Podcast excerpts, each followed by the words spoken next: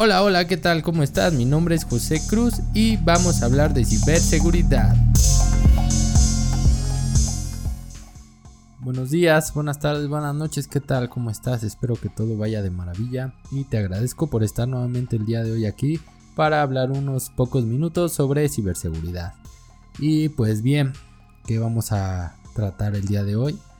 Pues vamos a hablar sobre un tema que escribí en nuestro blog, que te recuerdo es blog.easysec.com.mx, que ahí podrás encontrar muchísima información y cosas relevantes que te pueden ayudar en materia de ciberseguridad. Y decidí hablar de este tema porque este post tuvo muchas visitas y bueno, hay mucha interacción. Entonces por eso decidí hablar sobre el phishing que actualmente es el principal tipo de ataque contra las empresas. Así lo puedes encontrar en el blog. Y pues bien, hoy en día muchas empresas continúan bajo la modalidad de trabajo en casa y del mismo modo los ataques de phishing no han parado. Incluso se han incrementado en el último año, como bien sabemos, muchísimo. Hemos visto que se han vuelto más sofisticados este tipo de ataques, mejoraron sus técnicas sobre ingeniería social, y ahora son cada vez más creíbles y difíciles de detectar para muchas personas que al final son víctimas de ellos. ¿Por qué? Porque pues la tecnología evoluciona. Ya recuerdas que hablamos en un episodio antes sobre el deepfake y deep voice, deep eh, todo, ¿no? y bueno, en este caso pues los correos o el tipo de phishing ha evolucionado. Ahora está mucho más más cerca de la realidad. Anteriormente lo detectabas más fácil, pero ahorita es un poquito más complejo porque ya no es tan tan predecible como antes. La facilidad con la que al día de hoy se pueden crear correos o sitios web tipo phishing se ha convertido en un importante motivador para las personas, principalmente para los atacantes, porque les genera ganancias económicas ya que si logran su objetivo, como es el caso del robo de información, contraseñas, datos confidenciales o que logren persuadir a los usuarios de descargar archivos maliciosos, las ganancias para el cibercrimen pueden ser muy significativas, de hecho bastante significativas.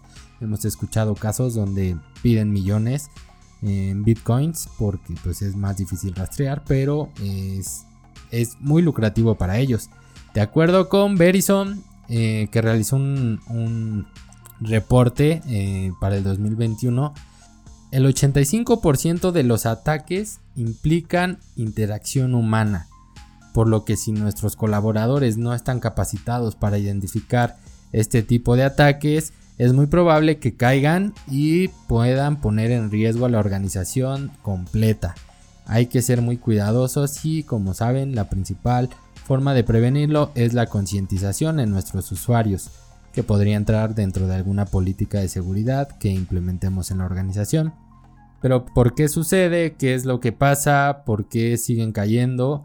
Bueno, puesto que la mayoría de las empresas solo contaban con ciertos controles dentro de la infraestructura, al día de hoy el trabajo remoto generó la pérdida de visibilidad de lo que se realiza, de lo que sucede en nuestra red, en nuestros equipos, porque ya no están dentro de un ambiente controlado como es nuestra infraestructura, por lo que tuvimos que implementar controles como VPNs, activar escritorios remotos, que es otra vulnerabilidad que está siendo muy atacada, y bueno, sin mencionar aquellos casos en que dispositivos personales de muchos de nuestros colaboradores ahora son o ahora forman parte de nuestra red corporativa sin las condiciones de seguridad adecuadas nuestros trabajadores están, haciendo uso de dispositivos personales para realizar sus labores.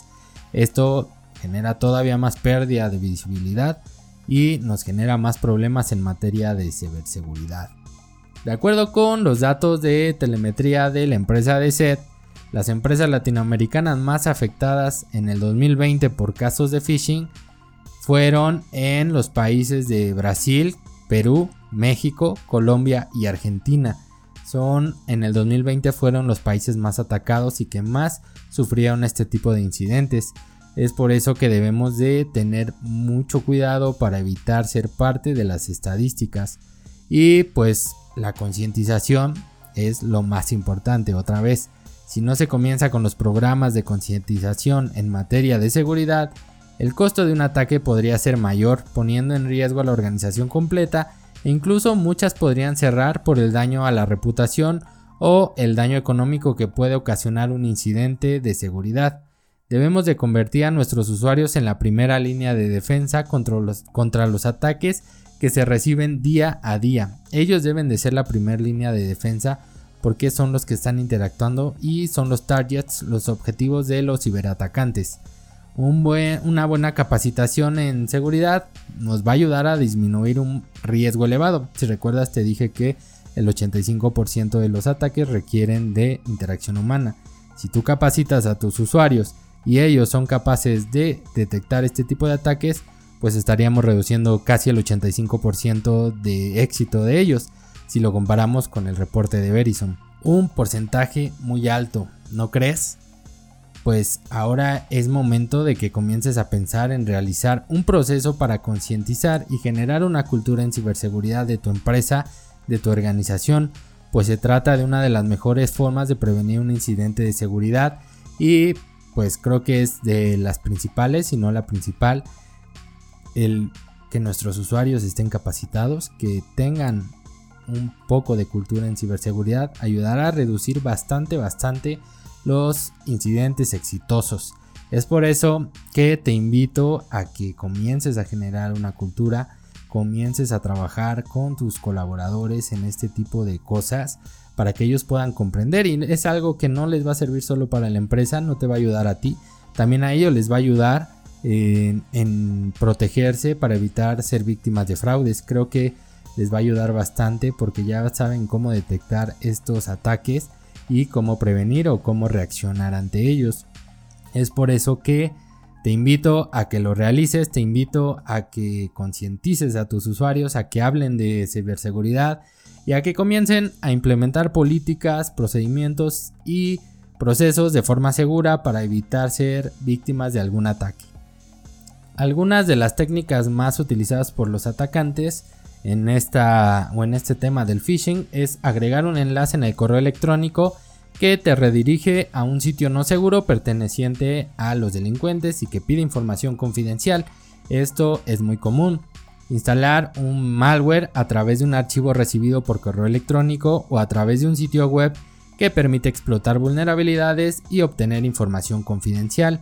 Falsificar una dirección de remitente de correo solicitando información confidencial también es bastante común.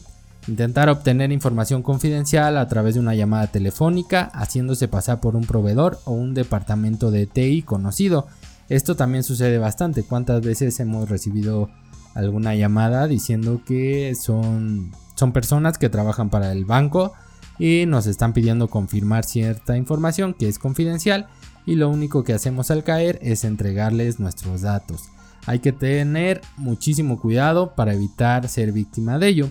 Estos son los principales vectores de ataque o las principales formas en que los atacantes intentan vulnerar a nuestros usuarios y que sus ataques sean exitosos. Y la mejor forma o las mejores formas de protegernos es, como ya te dije, la concientización de nuestros empleados. No solo de los empleados, también los altos directivos deben de ser parte de esta concientización deben de formar y dar el ejemplo como personas cultas en materia de ciberseguridad. Hay también capacitación en, esta materia con simulación de ataques. Esto se hace a través de varias herramientas, también hay algunas gratuitas donde se simulan ataques tipo phishing que se envían a los usuarios y obtienes información de quién está dando clic, quién es más vulnerable y te puede ayudar a enfocarte en esas personas y concientizarlas un poquito más. La implementación de filtros anti-spam puede detectar alguno de estos ataques principalmente y bueno, puede como ataques sin, eh, sin remitentes, ataques con eh, correos que son falsos, detectar malware que venga adjunto en los archivos. Te puede ayudar muchísimo el implementar un filtro o una herramienta que esté vigilando tu correo. Mantener tus sistemas actualizados es otro punto para evitar la propagación de este malware, para evitar que se infecte. También es importante que estés actualizando constantemente tus sistemas, tus aplicativos. Y bueno, una solución antivirus es también muy buena para evitar este tipo de incidentes y pues hay que administrarla de forma correcta y mantenerla actualizada para que podamos estar seguros de que van a detectar las últimas firmas, los últimos malware y pues ya si se infecta por alguna variación, pues ya ni modo, hay que tomar medidas. Pero esto te reduce bastante bastante el riesgo. Hay que desarrollar políticas de seguridad que incluyen caducidad y complejidad de contraseñas. Muchas veces no cambiamos la contraseña, tenemos una contraseña genérica y todos en la organización la usan. Y esta contraseña también la usan los administradores, gente que tiene acceso importante a servicios, servidores. Y es por eso que pues cuando la obtienen llegan a muchísimos lugares. Y para terminar, yo creo que la implementación de un filtro web o el control de navegación, como también se conoce, es importante para detectar sitios phishing o sitios maliciosos que a los que puedan entrar nuestros colaboradores para evitar que ellos den clic, que hagan cosas inapropiadas por una falta de cultura en seguridad. Estos puntos son bastante importantes y creo que deberías de estarlos aplicando ya. Te invito a que comiences, te invito a que empieces a pensar un poquito más en materia de ciberseguridad para tu empresa y que comiencen a aplicar controles para evitar este tipo de incidentes. Y pues bueno, eh, hemos llegado al final el día de hoy. Te agradezco por haber estado aquí, por haberte quedado hasta el final y le agradezco a todas las personas que nos escuchan todas las semanas, que están ahí constantemente y que nos dejan sus comentarios. Te recuerdo nuestras redes sociales, nos encuentras como EasySecMX en todas ellas, en todas las plataformas. También puedes enviarnos un mensaje a contacto arroba entrar a nuestra página easysec.com.mx y el blog blog.easysec.com.mx. En todos ellos hay un método de contacto para que puedas hablar con nosotros y te invito también a que nos dejes tus comentarios, que nos estés eh, comentando ahí qué te pareció, qué eh, esperas, qué necesitas, cómo te podemos ayudar y con gusto estaremos atendiendo tus comentarios. Síguenos en redes sociales y te agradezco nuevamente por estar el día de hoy. Te recuerdo que tenemos una cita la siguiente semana para hablar de temas de ciberseguridad. Mi nombre es José Cruz, nos vemos la próxima.